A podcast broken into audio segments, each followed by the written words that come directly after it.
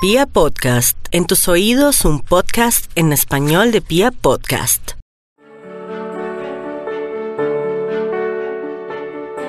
Hola a todos, Samantha Nerú en la magia de los números.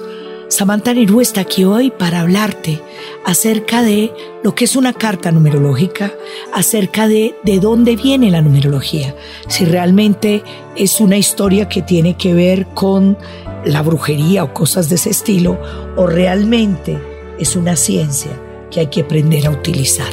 Cuando yo aprendí numerología, y, durante mucho tiempo me imagino que muchos de ustedes han estado mirando en las revistas, en los libros, en muchas cosas, saque su número, pero resulta que tú no eres un número, tú eres una mezcla de muchos números y la numerología es una herramienta para entender eso, para que tú puedas comprender quién eres tú y de dónde vienes. La escuela pitagórica maneja un principio básico y ese principio básico dice, el número es la sustancia de todas las cosas. Los números gobiernan el mundo, decía Platón, y creo que es totalmente real. El mundo es gobernado por los números. Díganme algo que no tenga números en su vida. Algo, cualquier cosa. No hay nada en la vida donde los números no tengan una repercusión real para ti. La numerología se encuentra en todas partes. Si ustedes miran los libros sagrados, la Biblia, el Talmud, el Corán, los libros egipcios de los muertos, en todas partes de ellas vas a encontrar que los números existen. Las escuelas de números más usadas que realmente se han dado en el mundo han sido fundamentalmente dos. La escuela pitagórica y la escuela caldea. Eh, el más popular realmente fue la escuela pitagórica. Eh, el más antiguo realmente es el sistema caldeo, que es el que viene. Y lo principal eh, que lo diferencia realmente al uno del otro es cómo se aplica la numerología en estos dos sistemas. ¿Por qué? Porque en el sistema caldeo la numerología es usada para elaboraciones místicas, para las motivaciones internas de las personas y normalmente la gente la conoce como numerología mística, pero en el sistema pitagórico es lo que se usa más comúnmente con un fin mucho más práctico, más objetivo, que es la que le permite a uno ver la expresión más natural de los seres humanos desde todas las áreas de la vida y es lo que realmente se conoce como numerología moderna. Lo que nosotros estamos buscando es quitarle un poco de esa parte caldea, de la parte mística, sin perder esa parte, pero sí darle un poco más de lo que realmente buscaba Pitágoras a través de su escuela pitagórica. El sistema de Pitágoras tiene que ver con esto que él creó eh, era muy especial porque Pitágoras era un grande filósofo que nació en el siglo 582 a.C. y nació en Grecia, eh, en una isla que se llama la isla de Samos, en el mar Egeo. Y durante su juventud este hombre abandonó su hogar, se fue a Egipto y ahí en Egipto donde fue donde se dice que él fue iniciado en toda lo que es la cultura matemática, la doctrina matemática. Eh, y en ese momento este hombre nace con eh, toda la historia de los números desde lo que él quería mostrarle a la gente y era la posibilidad que tenían los números de mostrar cómo era la expresión de las personas a través de ellos. Se dice también, o es una creencia que hay, que el hombre estudió con Zoroastro. Zoroastro era un sabio persa eh, que aprendió la cábala en Judea y por eso la base de la numerología pitagórica siempre está basada en la cábala y está basada en los hebreos. Nosotros nos basamos en los hebreos y en todos los principios de la cábala. Por eso es que ustedes se darán cuenta que cuando uno celebra el fin de año numerológico, nunca lo hace en diciembre, como cuando cambia el año romano, nosotros en numerología hacemos el fin de año con la primera semana de septiembre, cuando cambia la primera luna nueva de septiembre, cuando cambia el año judío, cambia el año numerológico, porque es que nosotros nos basamos realmente en todo lo que tenga que ver con la cábala y la numerología realmente que viene de los euros. Eh, cuando nosotros hablamos de Pitágoras y hablamos de su historia, eh, nosotros decimos que este hombre eh, cuando decide eh, empezar a profundizar en todo esto, se establece en el sur de Italia y es allí donde abre como una escuela para enseñar todos los principios pitagóricos. Se dice, es lo que, fíjense que tuve que aprender acerca de la historia, acuérdense que la primera clase les conté que no había llegado a la historia, ahora se las puedo contar. Entonces, se dice que para poder ser discípulo de Pitágoras, que en ese momento se llamaban discípulos, no se llamaban ni estudiantes, ni alumnos, ni cosas de ese estilo, se llamaban discípulos. Para ser un discípulo de él uno tenía que estudiar con él de dos a cinco años, ese era el término que uno tenía que pasar con él. Eh, se, suponía que uno se entraba totalmente y se metía totalmente para conocer la magia de los números, la magia de la música, eh, la magia de los planetas y eh, entraba hasta que no lo conociera bien no se podía ir. Cuando ya estaba aprendido, el maestro le hacía una venia y lo dejaba ir y lo despedía. Los estudiantes, para poder conocer los secretos y los misterios pitagóricos, estudiaban cuatro ciencias fundamentalmente, la aritmética, la música, la astronomía y la geometría. Esos eran los cuatro grandes principios o los grandes cuatro grandes pilares donde se basaba la numerología. Platón fue uno de los discípulos de Pitágoras y a través de Platón es cuando nosotros recibimos mucha de la información que se recibe a través de la escuela pitagórica. Pitágoras es un hombre que descubrió el significado místico de los números mostrando cómo los números se movían del 1 al 9. Ustedes se van a dar cuenta que existen miles de historias de numerología, es decir, hay numerología pitagórica, hay numerología tántrica, hay numerología china, hay numerología árabe, hay numerología en casi todas las culturas aparecen diferentes tipos de numerología, pero lo que hizo Pitágoras fue mostrar que nosotros nos mondíamos en dígitos del 1 al 9, representando esos principios universales en un plano que era el plano macrocósmico. Era así como realmente se movía. Pero en el plano microcósmico, es decir, a nivel de cada persona, se representaban las características y las facultades personales que cada uno tenía y se podían descubrir los acontecimientos de la vida. Es así como el hombre crea algo que se llama el Triángulo Divino de Pitágoras, que hoy quiero contarles un poquito qué es para que se queden pensando un poco, para que podamos entender un poco de la historia. Pitágoras eh, le enseñaba a todos sus discípulos que los números gobernaban el mundo y que por eso todos los fenómenos que ocurrían en el mundo podían ser expresados, valorizados y previstos por medio de los números. los números eh, para él eran el principio de todas las cosas, de todos los seres humanos, de todo lo que existía en la tierra. Entonces, obviamente, eh, para él los seres materiales eran dotados del alma. ¿Y el alma qué sería entonces? Entonces, Pitágoras decía que el número es el alma de las cosas. El número es el alma de las cosas. Y es muy especial porque si usted mira una pesa y mira cuánto mide, eh, marca la diferencia una medida redonda y una medida cuadrada por la medida que tiene. Entonces el número es como el alma de las cosas. En los seres humanos es exactamente igual.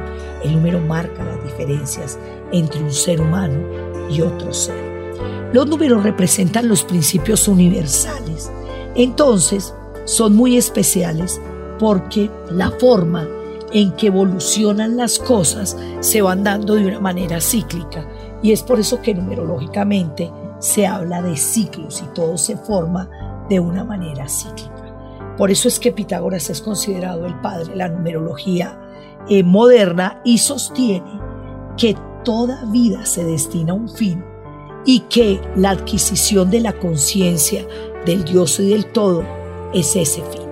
Y cuando nosotros descubrimos de dónde venimos, como les decía yo, cuando acabamos la última charla que tuvimos, que yo les decía que el cero era Dios y es el principio y el fin, y que el cero está siempre en nosotros, pues obviamente la conciencia de Dios en nosotros es totalmente real. Así como Pitágoras eh, crea algo maravilloso que es darnos la posibilidad a los seres humanos de entender el propósito de nuestra vida y poder alcanzar la felicidad, el cumplimiento del propósito, poder evolucionar a través de la misión que vinimos a cumplir de acuerdo a nuestro número. Por eso es que cada uno de nosotros puede estudiar la naturaleza que tenemos y la naturaleza que tienen nuestros compañeros de viaje, que son nuestros compañeros en esta encarnación. Eh, los pitagóricos eh, tenían algo muy especial y es que le ponían sexo a los números. Es decir, hay números que son pares y son femeninos y hay números impares que son masculinos. Entonces, el solamente hecho de saber uno qué número soy yo. Recuerden que se los enseñé la primera vez y era sumando su día de nacimiento, su mes de nacimiento y su año completo de nacimiento y reducirlo a un solo dígito. Entonces uno puede descubrir si uno ya es masculino, si la energía de su número es masculina o es femenina. Yo soy un 5, mi energía es masculina. Los 2, los 4, los 6, los 7 que son par en numerología y los 8 son números femeninos, los 1, los 3, los 5 y los 9 son números masculinos. Entonces la energía es diferente. ¿Por qué se habla de una energía masculina o femenina? Los números masculinos son números libres, son números que se mueven, que impulsan a la acción, son números que eh, a pesar del miedo se lanzan, son números arriesgados, temerarios, a veces ni siquiera piensan para actuar. Los números femeninos son precavidos, más tranquilos, más serenos, más equilibrados, dudan, tienen una duda metódica permanente y eh, siempre piensan como en otros, en los demás, por eso son números femeninos. La energía femenina o masculina no quiere decir que uno sea gay o no gay, eso no importa, sino simplemente que nos movemos de una manera distinta. Eso es importante tenerlo en cuenta porque eso nos da la posibilidad de comprender cómo a veces, pongo mi caso concreto y específico, yo soy un 5 y obviamente mi energía es masculina, pero mi marido es un 6, su energía es femenina. Mire cómo el complemento existe y cómo a veces en la vida nosotros inconscientemente buscamos poder complementar las energías para no tener dificultades. Una cosa maravillosa que creó Pitágoras y de la cual quiero hablarles antes de irme hoy, porque quiero que hoy se vayan con una idea muy especial, es que eh, Pitágoras hablaba de una figura triangular consistente en 10 puntos, colocados en cuatro líneas, 1, 2, 3 y 4 puntos en cada fila.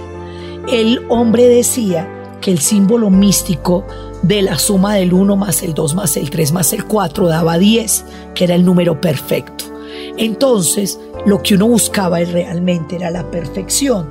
Y él creó algo que se llamaba la tetractis, así se llama, tetractis, eh, que es una figura sagrada que indica que consideraban así los pitagóricos los números.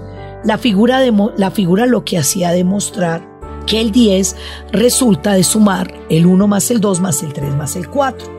Es decir, la suma de los cuatro primeros números enteros nos da el 10 y por eso era que los pitagóricos hacían un juramento transmitido eh, por toda la escuela pitagórica que decía eh, que eh, el hecho de, en nombre de Pitágoras, sin nombrarlo, eh, transmitía el alma de Tactis, es decir, buscar ese número perfecto, buscar la conexión del 1 con el 0, que es el 10, y recuerden, el 0 es Dios y el 1 es el principio masculino por excelencia de la unidad, del yo soy, que realmente es lo que tiene. Si yo junto el yo soy con Dios, pues obviamente está el principio y el fin de todas las cosas. Cuando nosotros hablamos del 10, hablamos del sentido de la totalidad, es decir, el final, el retorno realmente a la unidad, finalizando el ciclo de los nueve primeros números. Para los pitagóricos es la Santa Tetractis, así lo llamaban ellos, el más sagrado de todos los números por simbolizar la creación personal, la fuente y la raíz de la eterna naturaleza, por eso era que todo derivaba de ella y todo volvía a ello, porque realmente es la totalidad en movimiento. La tetractis forma un triángulo, un triángulo de 10 puntos colocado en cuatro líneas eh, de una forma que si ustedes ven la estrella, cuando uno juega a damas chinas, se van a dar cuenta que uno hace la tetractis, es decir, pone cuatro punticos eh, abajo, cuatro bolitas, pone tres arriba, dos después y uno después, cuatro, uno más dos más tres más cuatro, da diez. Esa es la tetractis pitagórica. Entonces, eh, cuando ustedes vean esto, ellos las llamaban la Santa Tetractis porque era como el total de la unidad. ¿Y qué era lo que hacían ellos? Pues se basaban en el uno, que era la unidad, lo divino, el origen de las cosas, el ser inmanifestado, es decir, el ser básico que había en la vida de los seres humanos. El dos, que era la diada, es decir, el desdoblamiento del punto, el origen de la pareja masculino-femenino, el dualismo interno que tenemos todos los seres humanos, el tres que es la triada, los tres niveles del mundo, el mundo celeste, el mundo terrestre y el mundo infernal, y todas las trinidades que se dan, y el cuatro que es el cuaternario, que son los cuatro elementos, la tierra, el aire, el fuego y el agua, y con ello la multiplicidad del, del mundo, del universo material. El conjunto de todo esto, lo divino, la pareja, los tres niveles del mundo, el celeste, el terrestre el infernal, y los cuatro elementos del mundo, eh, obviamente nos daba la década, es decir, la totalidad del universo. Ese es el poder y la magia que hay dentro de ese triángulo maravilloso. Cuando nosotros miramos esto, pues obviamente la numerología reduce por un sistema llamado reducción teosófica todos los números a los nueve primeros números naturales, es decir, del 1 al 9. La reducción teosófica consiste en reducir todos los números formados de dos o más cifras a un número de una sola cifra, sumando las cifras que componen el número hasta que no quede sino uno. Por eso, para formar parte de la tetractis de Pitágoras, nosotros necesitamos reducir nuestra fecha de nacimiento, el día más el mes más el año completo de nacimiento, 1900 tanto, 2000 tanto, lo que sea, y lo reducimos a un solo número para saber que estamos dentro de la tetractis de Pitágoras. La tetractis fue considerada realmente una figura sagrada, como era el sentido de la totalidad, era como el final, el retorno a la unidad y el, lo que finaliza el ciclo de los nueve números. Si ustedes hacen un triángulo y ponen el uno arriba, en las dos puntos equidistantes del 1 y el 2 ponen el 2 y el 3. Es decir, si dividen ese triángulo en tres partes, porque es un triángulo perfecto, si lo dividen en tres, en la primera va a estar en 1, en la segunda línea están el 2 y el 3, en la tercera línea están el 4, el 5 y el 6, y en la última, que es la base, está el 7, el 8, el 9 y el 10, que es a donde realmente tendríamos que llegar. Es por eso que el triángulo es tan impactante y es lo que realmente él buscó crear cuando nosotros nos movíamos en la vida de los seres humanos y cuando realmente podríamos movernos de una manera diferente. Es muy chistoso porque si ustedes miran el 5 queda totalmente en el centro del triángulo. Eh, eh, cuando uno lo mira es un pentáculo hacia una estrella de cinco puntas que se realiza con cinco trazos rectos, que se conoce como el pentagrama, el pentáfago el pentáculo. Y esto hace cosas increíbles porque crea algo que se llama el tetragramatron. Y ese tetragramatron es el, el símbolo más sagrado que hay de protección en el universo. Es para que se vayan dando cuenta de dónde vienen las cosas y cómo se van moviendo, porque en nuestra próxima sesión vamos a hablar acerca del significado de los números. Entonces es importante que ustedes lo tengan presente. Cuando Pitágoras estuvo mirando esto, creó algo maravilloso que se llama el triángulo divino de Pitágoras. Entonces, cuando hablamos del triángulo divino, hemos oído que, que hay una cosa que aprendimos en matemáticas o en geometría que no nos gustaba tanto, pero que realmente cuando uno mira desde el punto de vista mágico que metió Pitágoras en esta historia, pues totalmente diferente. Todos hemos sentido alguna vez, hoy nos hemos dado cuenta de esa expresión, de ese teorema de Pitágoras que dice, el cuadrado de la hipotenusa es igual a la suma del cuadrado de sus catetos. ¿Recuerdan eso?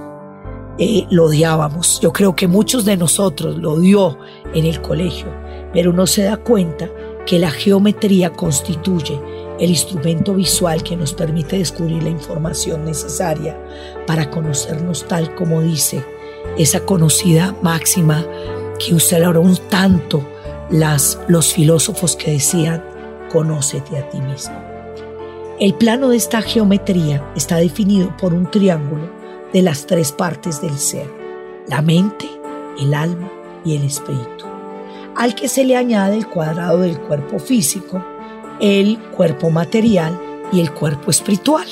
Entonces, lo que hace Pitágora es, basado en los cuatro elementos de la naturaleza, uno puede explicar el triángulo divino de Pitágoras y los tres cuadrados de la vida de un ser humano. Es decir, uno hace, si ustedes dibujan un triángulo, eh, eh, trabajan con una vertical y una horizontal. Quiero que se imaginen esto, eh, hacerlo a través de el sonido a veces no es tan fácil. Hacemos una vertical y una horizontal, es decir, una longitud y una latitud. Nosotros vamos a poder hacer ese triángulo de Pitágoras. Y el triángulo de Pitágoras está pasado de esta manera. Hacemos el punto del centro, el punto total del centro es el principio de absolutamente todo. Hacia arriba vamos a hacer o está hecha una línea que es la primera línea de la longitud. Después está hecha una línea hacia la derecha que es la latitud y vamos a unir esos dos puntos y creamos un triángulo. Si ustedes lo ven, es un triángulo. Si se unen la longitud con la latitud, hacia el lado derecho van a ser un triángulo que se conoce como el triángulo divino de Pitágoras. Se supone, y aquí es donde a mí me parece mágico esta parte para que ustedes la entiendan, se supone que el fuego del Espíritu lo toca a uno. Y cuando el fuego del Espíritu lo toca, llámenlo Dios, llámenlo vida, llámenlo como ustedes quieran llamarlo, inmediatamente el fuego del Espíritu lo toca a uno, empieza a armarse una historia en su vida. Es decir, se da un cambio. En el momento que uno entra a la vida se da un cambio. Entonces, si ustedes ponen o toman la parte de arriba del triángulo, que vamos a llamar el punto A, eh, toman la parte A del triángulo y hacia la izquierda construyen un cuadrado perfecto. ¿Ya? Se van a dar cuenta que acaban de armar un triángulo y un cuadrado pegaditos los dos. Ese primer cuadrado son los primeros 27 años de la vida. Esos 27 años de la vida están regidos por un elemento que se llama agua. Y esa agua es para que los seres entre los 0 y los 27 años de edad manejen su cuerpo. ¿Qué hay en su cuerpo? Esto es bueno que lo entiendan. En su cuerpo está todo lo que es el manejo del cuerpo, todo lo que es el manejo de su mente y el manejo de las emociones. Óiganme bien, en los primeros 27 años de vida, Dyer lo llama la época del guerrero, tú vienes a trabajar tu cuerpo, tu mente y tus emociones. ¿Por qué el elemento es agua? El elemento es agua porque es el elemento que va a marcar el principio de toda la fortaleza de tu ser. Nosotros, cuando yo enseño programación neurolingüística, acuérdense que aquí habla Samantha Nerú, pero Samantha Nerú no puede estar lejos de Mari Cardona, la que enseña programación neurolingüística. Cuando nosotros hablamos de el ser humano, hablamos de que si la gente no aprende a manejar sus emociones, va a enfermar. Entonces, los primeros 27 años de vida están para que aprendas a manejar tu cuerpo. aprendas a expresar tus emociones, aprendas lo que tengas que aprender de la vida. Y eso es realmente lo que deberíamos hacer. Triste y desafortunadamente eso no ocurre así. Triste y desafortunadamente los seres humanos no nos encargamos de ocuparnos de nuestro cuerpo. Eh, está muy ocupado rellenando la mente de información. Realmente ni siquiera aprendemos a manejar las emociones. Entonces el cuerpo no lo manejamos.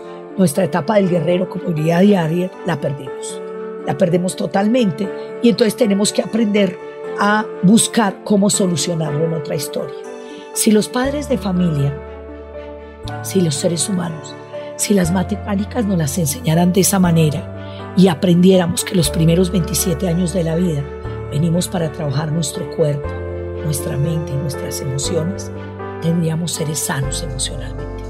Tristemente no es así. Y es ahí donde se nos complica la existencia. A los 27 años de edad, el fuego del Espíritu nos vuelve a tocar.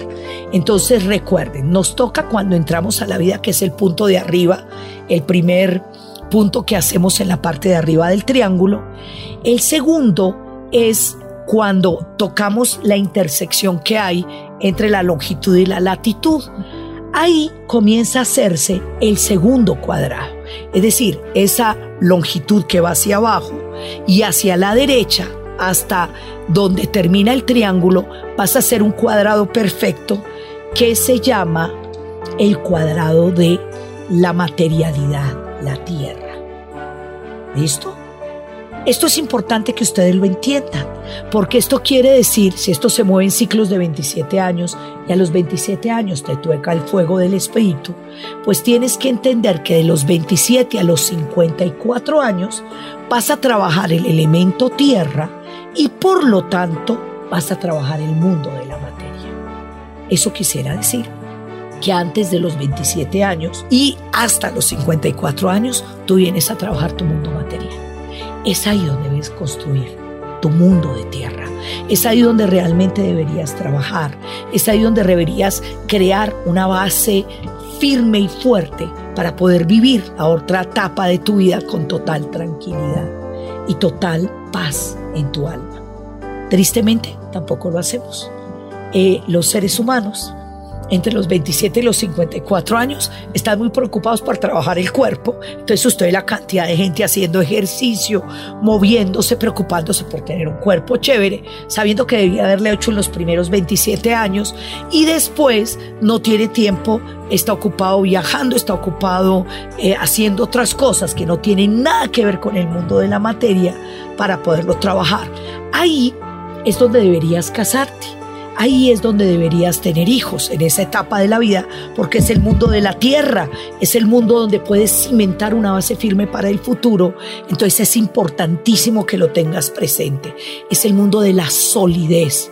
Mira que en los primeros 27 tenías las emociones, pero todavía no eras dueño de ellas. Antes de los 27 años la gente no debería casarse. Esta es la realidad. Cuando yo enseño los 10 depósitos de amor, se lo enseño a la gente y le digo, antes de los 28 años jamás deberías casarte porque estabas trabajando para ti. Después de los 27 puedes trabajar para otros. Entonces en ese momento ya puedes casarte, ya puedes tener hijos, puedes crear una base sólida y firme, que haya dureza en tu vida y a una base para tu futuro. Muchas veces estás tan ocupado divirtiéndote, estás tan ocupado haciendo otras cosas que no tienes tiempo de hacer pareja, no tienes tiempo de construir tu mundo material, no tienes tiempo de traer hijos a la vida. O los traes antes y no tienes cómo enseñarles autoestima y valor de sí mismos porque no estabas listo para eso. En ese momento aparece el tercer cuadrado Sé que imaginariamente, imaginariamente, no es tan fácil a veces entenderlo. ¿Por qué? Porque entonces uno busca cómo crearlo. Así que me hacen el favor de buscar en internet, para eso es que le sirve a uno internet, el triángulo divino de Pitágoras y se van a dar cuenta cómo es. Entonces, entre el punto de donde comienza la longitud y el punto hacia la derecha donde termina la latitud, vas a armar el tercer cuadrado. Ese cuadrado va hacia arriba. Ese cuadrado realmente va construyendo lo que es el cuadrado más grande del triángulo de Pitágoras. Pero para que a ustedes les sea más fácil de entender, es importante que lo miren en Internet. Para eso sirve Internet, para mirar ese cuadrado eh, divino de Pitágoras. Eh, ese cuadrado es el más grande de todos. Como es el más grande de todos, es importante entender a qué se refiere. Se refiere al aire, elemento aire. ¿Qué es el aire? Son los sueños. Son los sueños hechos realidades. Ese cuadrado lo coge a uno de los 54 a los 81 años de edad. Y ese cuadrado es el cuadrado de la realización. Realmente uno debería dejar de trabajar a los 54 años. Esto para esta gente que está queriendo ahora que uno, eh, la pensión sea, yo no sé hasta qué edad, es muy loco, porque entonces le van a dar tiempo de divertirse con esta etapa que es una etapa maravillosa en su vida. Y es la etapa de soñar, y es la etapa del aire, y es la parte de convertir los sueños en realidad. Entonces es bien importante. De los 54 a los 81 años, tú vienes en una, en una historia muy especial.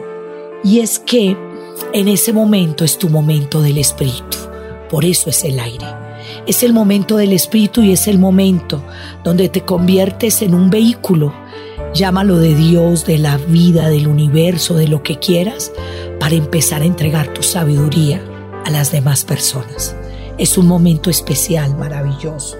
Entonces es importante que lo puedas entender, sobre todo por algo, y es como tú ya construiste tu cuerpo, construiste tu mente, construiste tus emociones, construiste la tierra y construiste toda la base de tu tierra, que es tu familia, tu pareja, las relaciones, tu mundo económico, tu mundo material.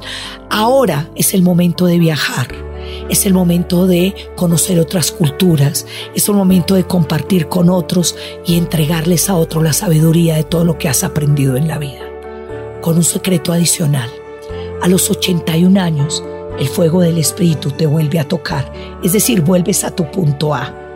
El triángulo maneja un elemento, se llama fuego. ¿Ya? Acuérdense que el fuego quema.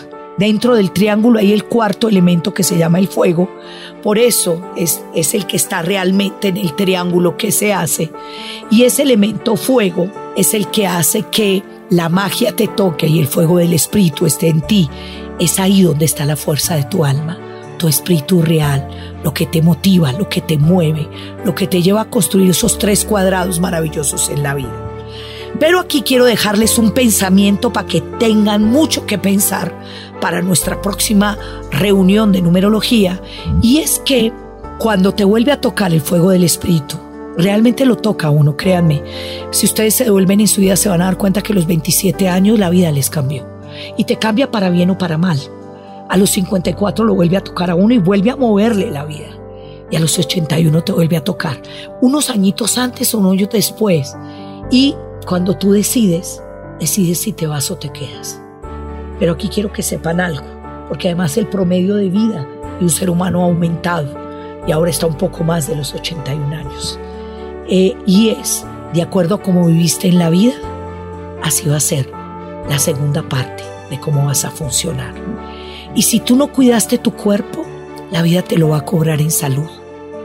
Y si tú no cuidaste tu materialidad, tu mundo de la tierra, la vida te lo va a cobrar en pobreza. Y si tú no cuidaste tu sabiduría, la vida te lo va a cobrar en soledad. Por eso, cuando seas viejo, tienes que darte cuenta qué tipo de viejo quieres ser.